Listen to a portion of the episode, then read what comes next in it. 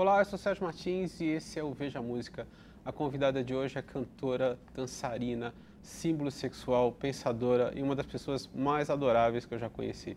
Hoje a gente recebe Gretchen. Boa tarde, gente, adorei o Pensadora. Fala sério, eu ser chamado pelo Sérgio aqui na Veja de Pensadora. Estou me sentindo. Ah, mas você é, um, você é uma grande filósofa popular. Né? Meu Deus, obrigado, meu professor de filosofia. Eu gostava dele. Viu? É? Ele, ele também gostava que eu só fazia umas provas boas, só nota boa, tirava.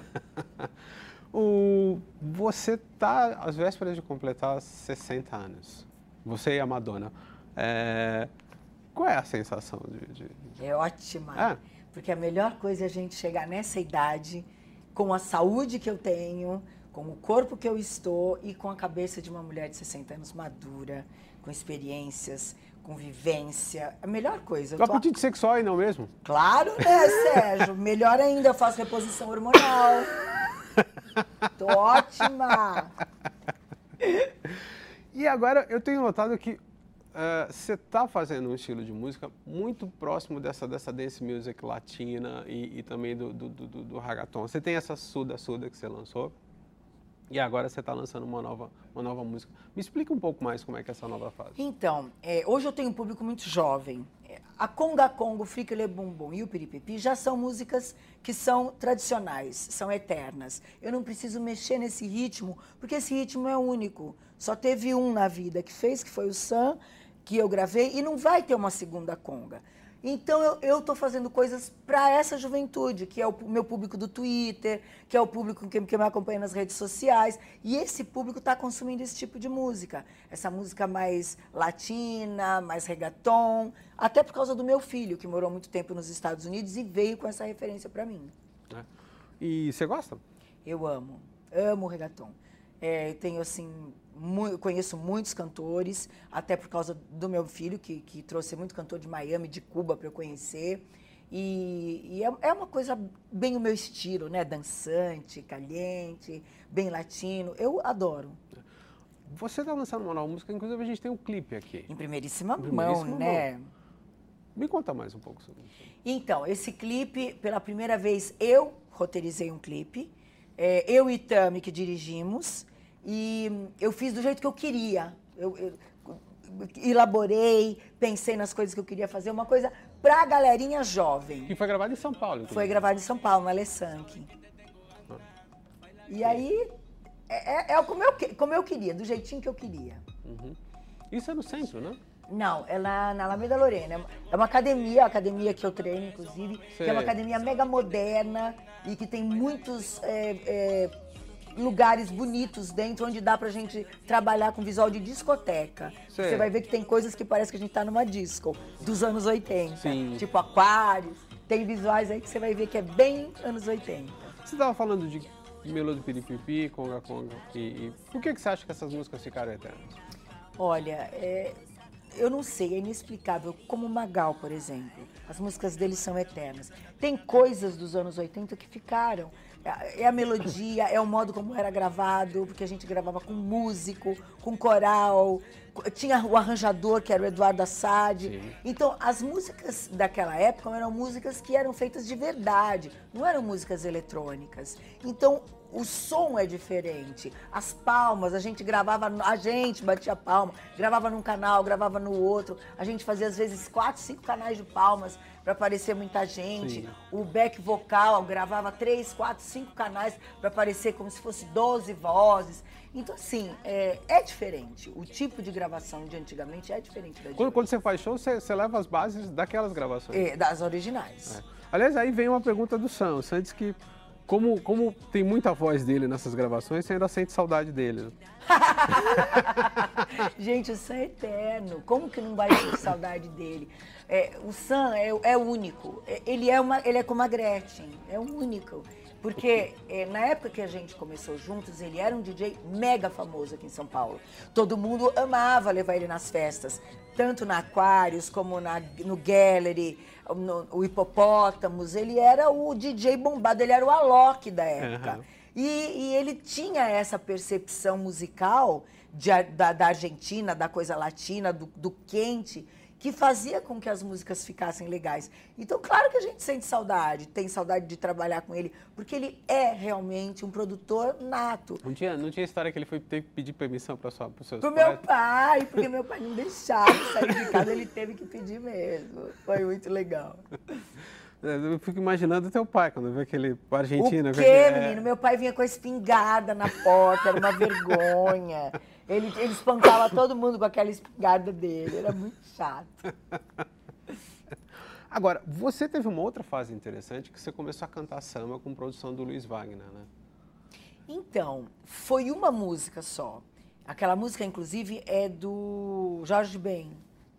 E aí a gente fez uma coisa totalmente diferente, um som brasileiro, mas é aquela coisa de você ser eclética, de você é, tentar fazer coisas diferentes, como eu já cantei lambada, que eu já Sim. cantei música lenta, enfim.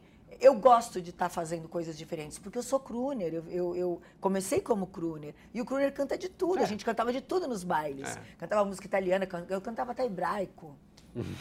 Você que era na época do, eu fazia bar mitzvah, do zácaro. Do, do zácaro, né? Pois é.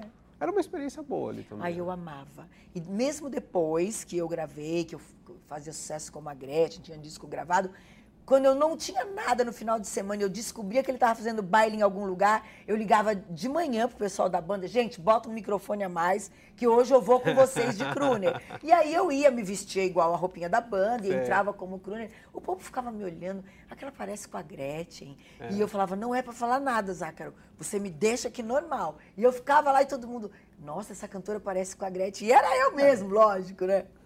E sabe o que eu acho incrível? É cantar na noite e, e, cantar nas bandas de baile, acho que foram as melhores experiências, são as melhores experiências que um cantor pode ter. São.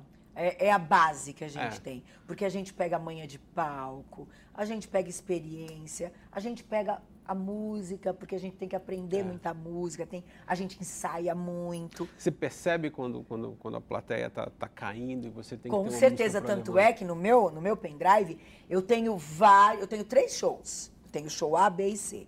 Então eu estou fazendo o show. Eu senti que a plateia não está indo na, naquele, naquele ritmo do que eu tinha organizado, eu já mudo, mando botar a música tal, a música tal, porque daí eu já sinto que tem que ser diferente. Outra coisa, quando eu chego no local do show, eu quero saber qual é a, a, a idade do, do pessoal que está curtindo aquele lugar, porque daí eu já sei que música eu vou, eu vou colocar.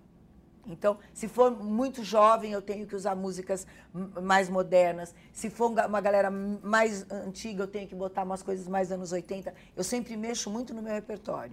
Carnaval, por exemplo, eu antes de começar o carnaval, eu vejo o que está rolando de música é, que vai bombar no carnaval. Por exemplo, no carnaval desse ano, eu gravei Kevinho, ah, é? eu gravei o Gabriel com a Jennifer, eu inventei uma Jennifer minha. Uhum eu gravei é, Paulo Vit Pablo Vittar, enfim, eu pego as músicas que estão bombando naquele momento, pego o playback original, boto minha voz, faço uma mixagem e ponho no meu show de carnaval. Você gravou Pablo? Eu adoro. É mesmo? Ah, muito. Todo mundo pode falar o que quiser, mas eu gosto. O que, que você canta, K.O.? Eu sou, também. Eu sou fã dele, dela. Muito fã.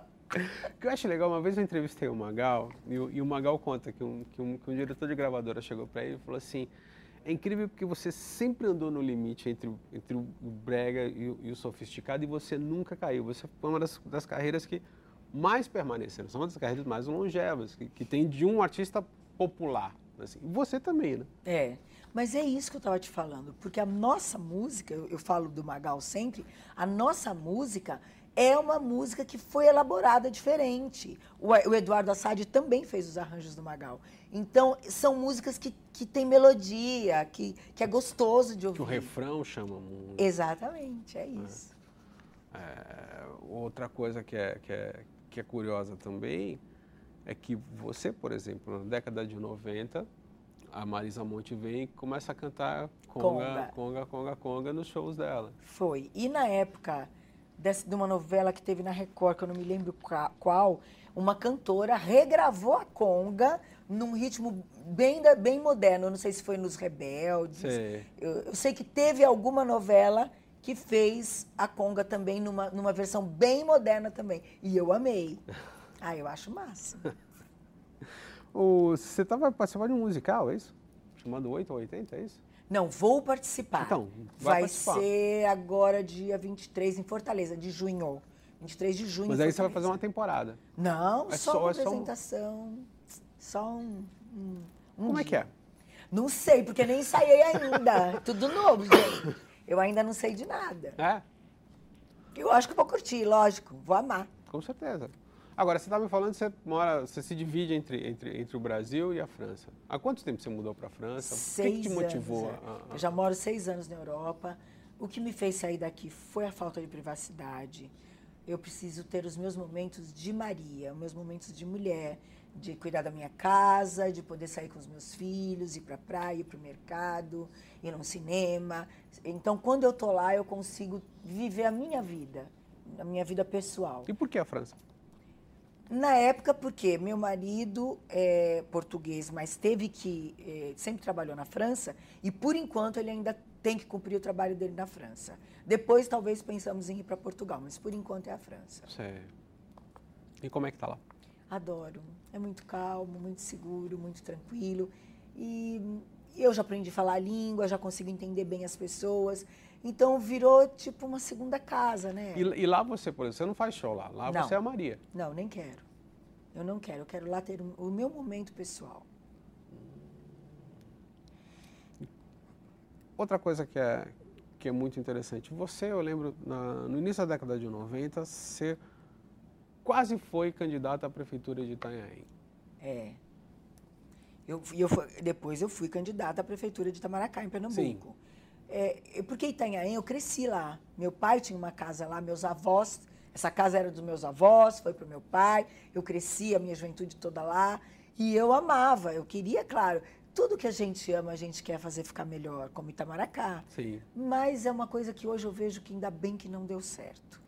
É, depois que eu perdi a candidatura lá em Itamaracá. Você quase ganhou, né? Pois é, mas a hora que eu peguei o primeiro mês de praia, lá em janeiro, eu tomando meu sol e vendo o prefeito pra cima e pra baixo, pra cima e pra baixo, eu falei assim, que bom que eu perdi. Já pensou? A prefeita não podia estar tomando sol na ilha, tranquila, verãozão de Sei. janeiro, e eu ali feliz, andando de jet ski, curtindo o pé de Itamaracá, e o prefeito, vá, vá, vá. E Falei, ô, que bom que você ganhou, hein, Rubinho? Fiquei resolver- feliz de ter perdido. Tem que resolver problema de buraco na Não, rua. aí eu tive certeza que eu não, não quero ser política. Tô ótimo sendo cantora.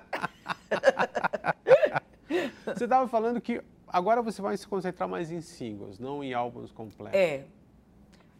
Sérgio, Hum. eu já não tenho mais tempo para ficar fazendo álbum. Eu já não tenho mais idade para fazer álbum. Eu vou fazendo single, uma coisa aqui, outra ali. Mudou o hábito de consumo das pessoas. Mudou, com certeza. E eu hoje tenho uma gravadora que é totalmente moderna e ligada nisso. Esse essa coisa da gente fazer singles é muito bom, porque a gente vê o que está rolando. Ah, Olha, eu- o Jen, o meu produtor, é, é super antenado. Jen, e aí, olha, o que, que você acha desse trabalho, dessa música? Como a gente, por exemplo, essa música que eu estou lançando agora com, com esse rapper cubano, ia ser lançada em novembro, quando apareceu o Suda Suda com a cantora portuguesa. Sim. Porque a nossa ideia agora é fazer, é fazer singles todos com feats, sempre com alguém diferente. E quando surgiu a música do, do, do Suda Suda com a Luciana Abreu, eu falei, não, Jen, vamos lançar primeiro o Suda Suda, que tá vindo o carnaval aí, essa música tem a cara do carnaval, a Luciana quer vir pro Brasil, então é legal a gente usar essa música.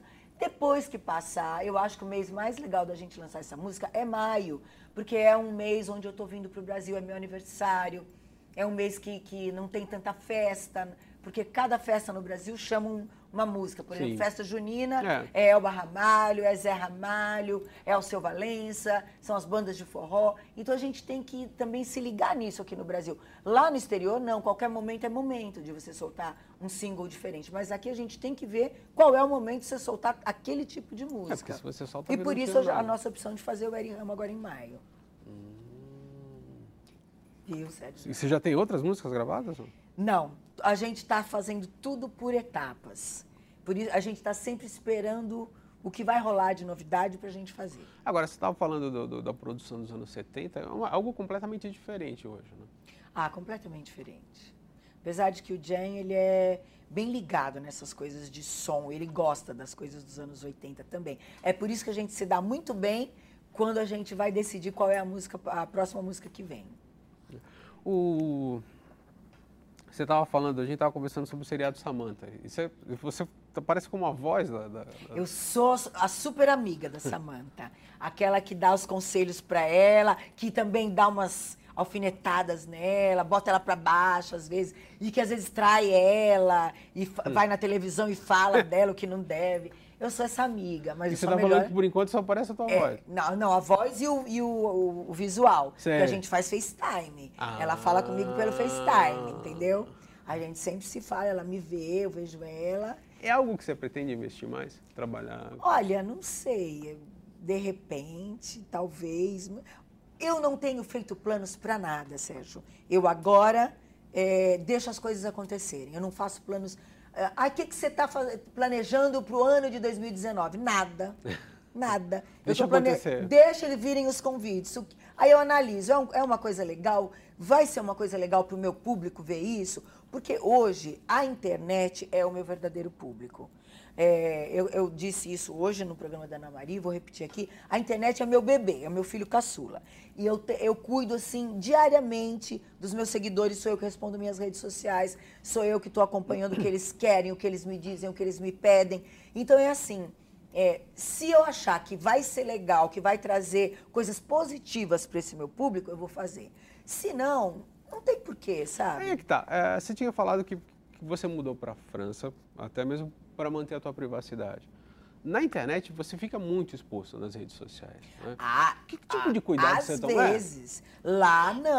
eles sabem que quando eu estou na França, tanto é que quando eu estou na França, eles sabem que o meu canal, eu já sei que o meu canal vai bombar. Porque quando eu estou lá, eu faço a minha vida na França. O meu canal é voltado para a minha vida particular, para a minha vida pessoal. O meu canal é para falar é, como eu falo, de traição, de inveja, da mulher empoderada, do dia a dia, de eu fazer comida, de eu cuidar dos meus filhos, eu fazer faxina em casa, todo mundo vê que eu faço faxina também. Então, todo mundo curte a minha vida pessoal, aquela vida que eu não posso mostrar na TV. Sim. A Maria, a Gretchen Maria, a Gretchen mãe. Eu tenho muito seguidor jovem que, que precisa é de ouvir aquela. Tem muito seguidor, você sabe muito bem, que tem mães que são ausentes, Sim. que tem famílias que são ausentes. E nesse momento eu entro para falar uma coisa legal, para dar um bom conselho, para dizer que ele pode acreditar nele, independente dele não ter alguém do lado dele para estar tá cuidando. Então é aí que eu entro também como mãe.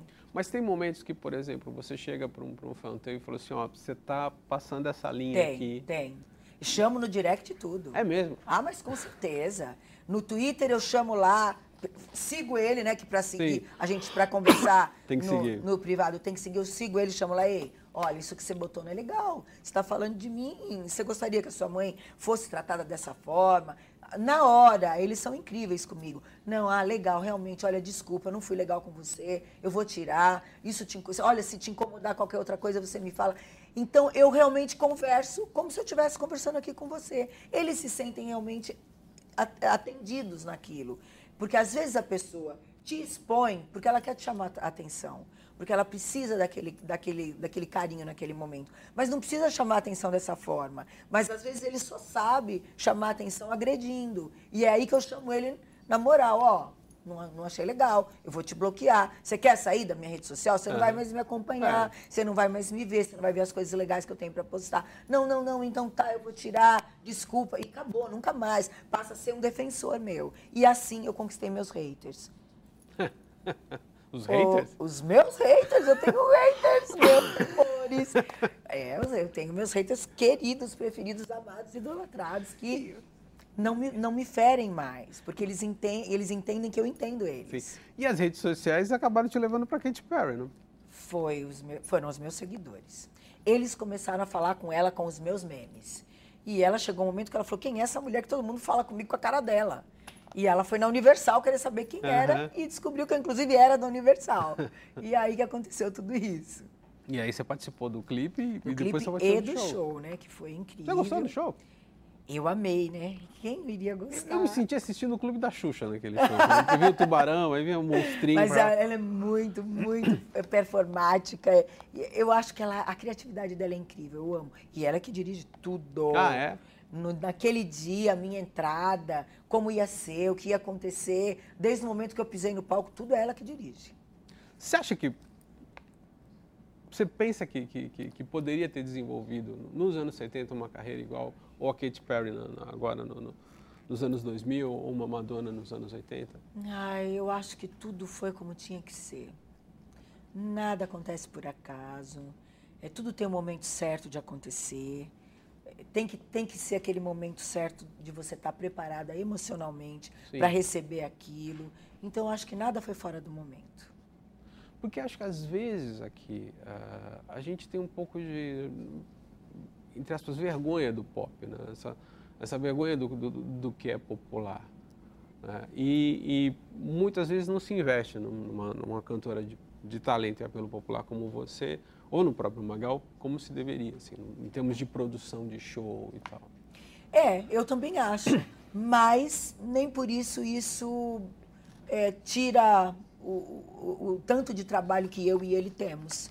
É, de toda forma, o consumo continua da nossa, do nosso público, tanto o meu como o dele, que é praticamente o mesmo. É.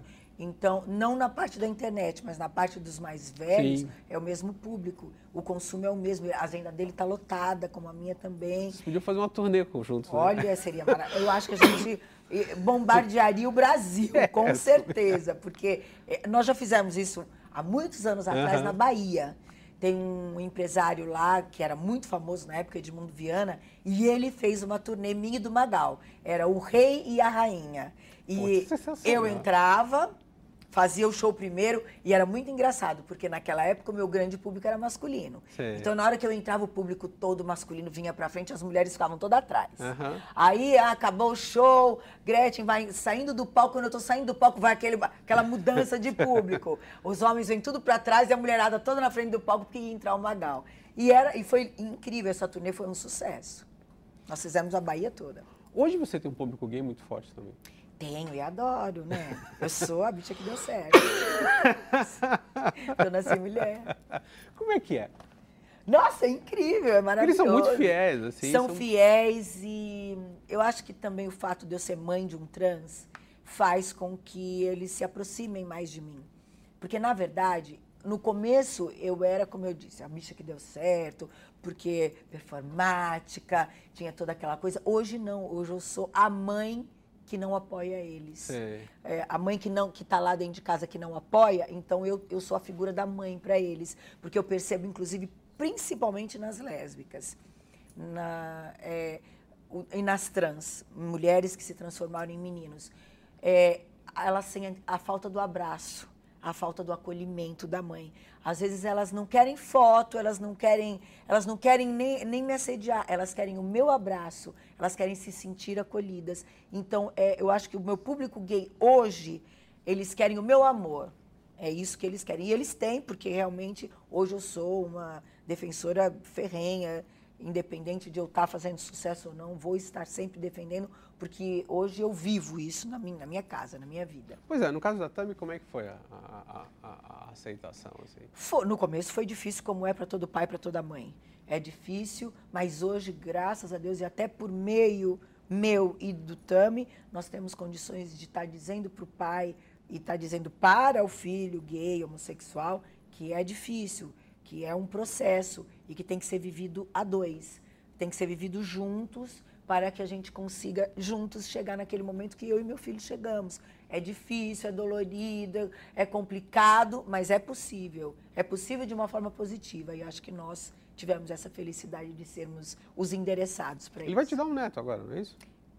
Vai, ainda não sei, ainda não tive resultado. Mas neto é a coisa que mais tem esse ano na minha, na minha casa. Sério? É, porque começou com o Gabriel, que, a gente, que eu nem esperava, o mais novinho, que mãe, ó, a minha mulher tá grávida. Começou com ele, aí o outro que mora em Nova York, que é o depois da Tami também, mãe, ó, você vai ter uma neta. E agora eu tô só esperando a resposta do Tami. E esse ano, outubro, novembro e dezembro, eu vou ser bom.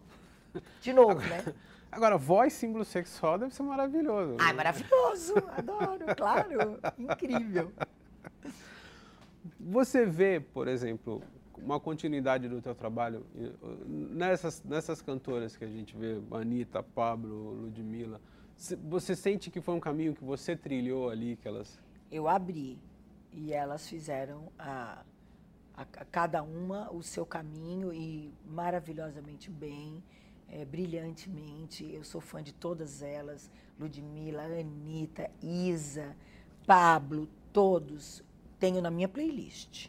Escuto todos eles. É mesmo? Claro, com certeza. o, a minha melhor quer dizer, eu tenho várias recordações incríveis com você, mas eu lembro muito bem da tua estreia no Carlos Imperial. Ah, foi lindo, era sensacional, né? né? Era muito legal quando ele mandava todo mundo arrastar os móveis. É. Ela está chegando. Arrasta a cadeira, arrasta o sofá que você vai dançar com ela. Era o máximo. Você cantava de né? Baby Doll, né? Não, não era baby doll. É que era era, um vestido, Era um vestido aquilo. Era um vestido todo de renda, transparente. Naquela época não, não se mostrava transparência. Um menino de 11 anos era um Baby Doll. Ah, é, né? Realmente. Também não vem querer ser tão novinho. Tá se achando adolescente. Mas era, era, era, era um tempo, inclusive, que os programas. Existiam programas de música também, né? Existiam muitos programas de música. Tinha o Globo de Ouro, tinha o Mauro É. Montalvão, tinha o Flávio, Cavalcante? né? Flávio Cavalcante. Aí tem Era o Lolita, Bolinha, É, Bolinha. o Rei, Rei, como era o nome dele? O Carlos Aguiar. Ca- Você foi no Carlos Aguiar também? Muitas vezes no.